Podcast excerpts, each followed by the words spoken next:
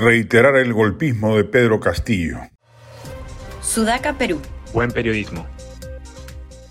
Han hecho bien los programas dominicales de anoche en recordar el golpe castillista y mostrar de paso la participación cómplice de la ex premier y congresista Betsy Chávez, quien deberá ser procesada por ello. Es imperativo desmontar la narrativa predominante de que fue el Congreso el autor del golpe contra Castillo y no este el autor del atentado contra la democracia. El 7 de diciembre de 2022 debe ser recordado en la historia peruana como el día en que Pedro Castillo dio el golpe de Estado para tomar el control del país.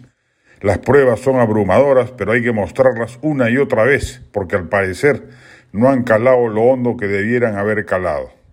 Hay que tener en cuenta que Pedro Castillo siempre mostró una inclinación autoritaria y un desprecio por la democracia. Durante su campaña presidencial habló en varias ocasiones de la necesidad de un cambio radical, pero nunca ofreció un plan concreto para lograrlo dentro del marco legal.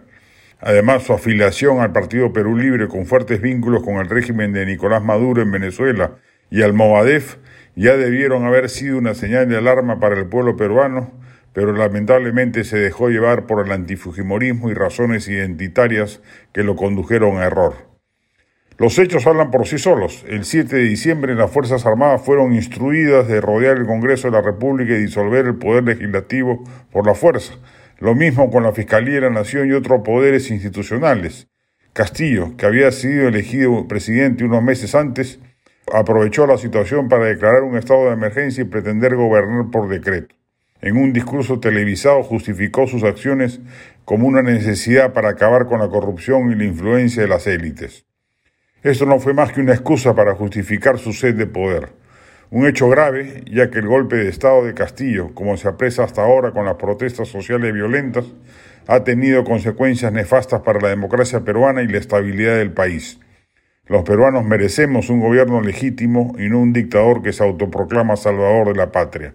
Pedro Castillo es responsable pleno del golpe de Estado del 7 de diciembre de 2022 sus acciones autoritarias y su falta de respeto por la democracia y las instituciones han dejado una huella indeleble en la historia del Perú.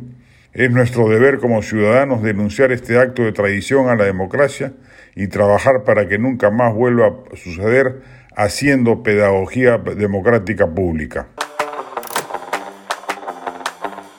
Este podcast llegó gracias a AFE, operador logístico líder en el mercado peruano que brinda servicios de almacenaje, transporte de carga, courier y cómics. Los puedes ubicar en www.afe.pe.